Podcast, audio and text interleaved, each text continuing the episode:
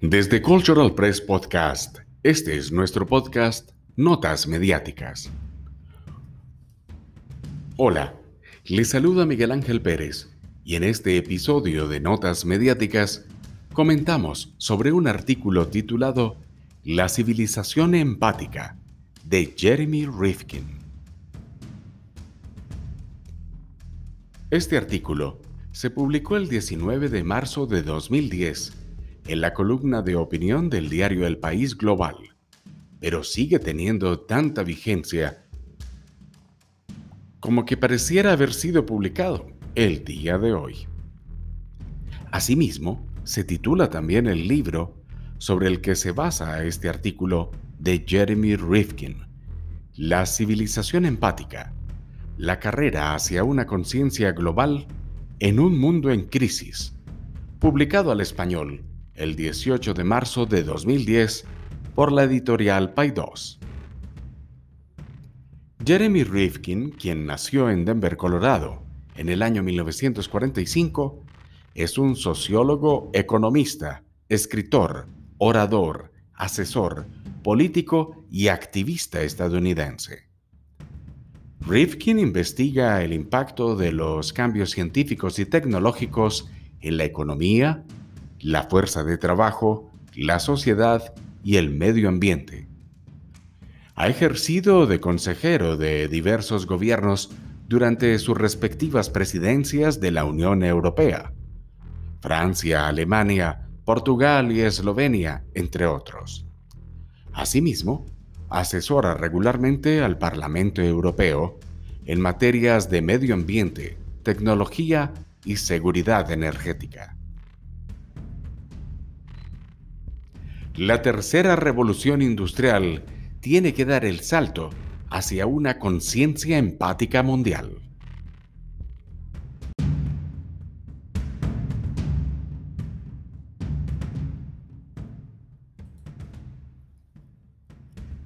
Jeremy Rifkin comienza su artículo diciéndonos que la ciencia demuestra que el ser humano progresa, reduciendo su egoísmo y ampliando su empatía. Luego de esta afirmación, señala una serie de acontecimientos que se van encadenando para sustentar su teoría. Dos espectaculares colapsos, separados por solo 18 meses, han marcado el fin de la era contemporánea.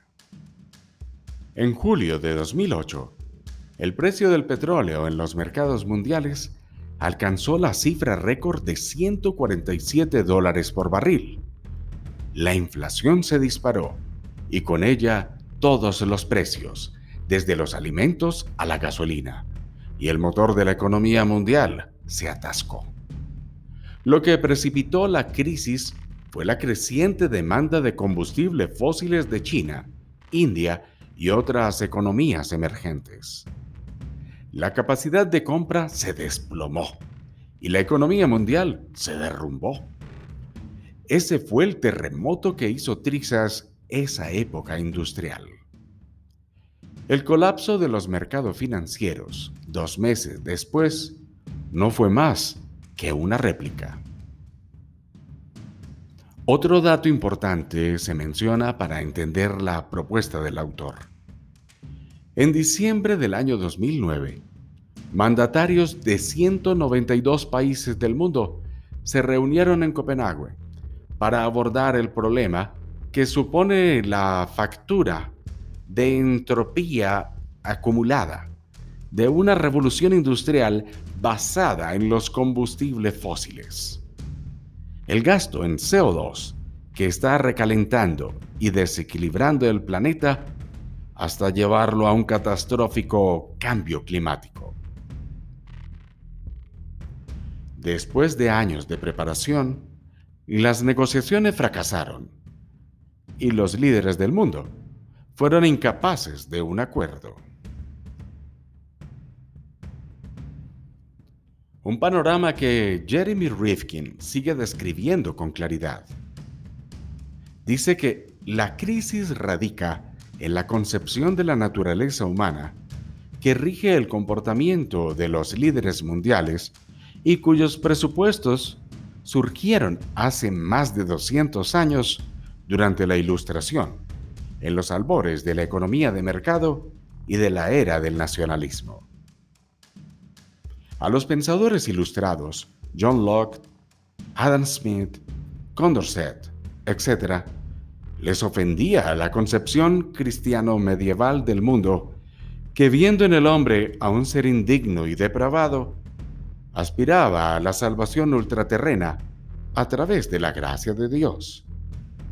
Ellos preferían sumarse a la idea de que la esencia humana es racional, distante, autónoma, ambiciosa y utilitarista, propugnando que la salvación individual está aquí en la tierra, en un ilimitado progreso material. Rifkin nos invita a reflexionar sobre las concepciones antes expuestas con argumentos firmes sobre lo que puede ser la existencia futura.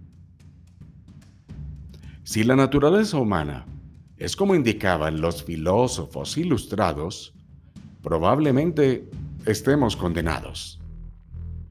Imposible concebir cómo podríamos crear una economía mundial sostenible y devolverle la salud a la biosfera si todos nosotros, en nuestra esencia biológica, somos agentes autónomos, egoístas y materialistas. Entran en juego otras áreas del conocimiento implicadas en todos estos procesos de cambio permanente. Rifkin también nos dice, sin embargo, los últimos descubrimientos sobre el funcionamiento del cerebro y el desarrollo infantil nos obligan a repensar esos arraigados dogmas. Los biólogos y los neurocientíficos cognitivos están descubriendo neuronas espejo, llamadas de la empatía, que permiten a los seres humanos sentir y experimentar situaciones ajenas como si fueran propias. Parece que somos los animales más sociables y que buscamos interactuar íntima y amigablemente con nuestros congéneres. Jeremy Rifkin destaca el trabajo minucioso que realizan los científicos sociales, que están comenzando a reexaminar la historia con una lente empática, descubriendo así corrientes históricas ocultas que sugieren que la evolución humana no solo se calibra en función del control de la naturaleza, sino del incremento y la ampliación de la empatía hacia seres muy diversos y en ámbitos temporales y espaciales cada vez mayores. Las pruebas científicas de que somos una especie básicamente empática tienen consecuencias sociales profundas y de gran alcance y podrían determinar nuestra suerte como especie. Algunas de las propuestas de Rifkin se expresan claramente para sus interlocutores. Para resucitar la economía mundial y revitalizar la biosfera, lo que ahora necesitamos es nada más y nada menos que dar en menos de una generación el salto hacia una conciencia empática mundial. La cuestión es la siguiente. ¿Cuál es el mecanismo que permite la maduración de la sensibilidad empática y la expansión histórica de esa conciencia? Los momentos cruciales que dan un vuelco a las conciencias humanas tienen lugar cuando nuevos sistemas energéticos se conjugan con revoluciones en las comunicaciones, creando así nuevas eras económicas. Los nuevos medios de comunicación se tornan en mecanismos que rigen y controlan la estructuración, organización y gestión de las civilizaciones más complejas que los nuevos sistemas energéticos posibilitan. Conceptos que aclaran estas propuestas de trabajo universal son puestas en un contexto histórico. Lo, anuncia así Jeremy Rifkin. la primera revolución industrial del siglo XIX, gestionada gracias a la comunicación impresa. Esta dio paso a la conciencia ideológica. Luego, la comunicación electrónica se convirtió en el mecanismo rector y de control de la segunda revolución industrial del siglo XX, que marcó el inicio de la conciencia psicológica. Las revoluciones en las comunicaciones, al hacerse más complejas, van poniendo en contacto a cada vez más gente dentro de redes sociales más amplias y variadas.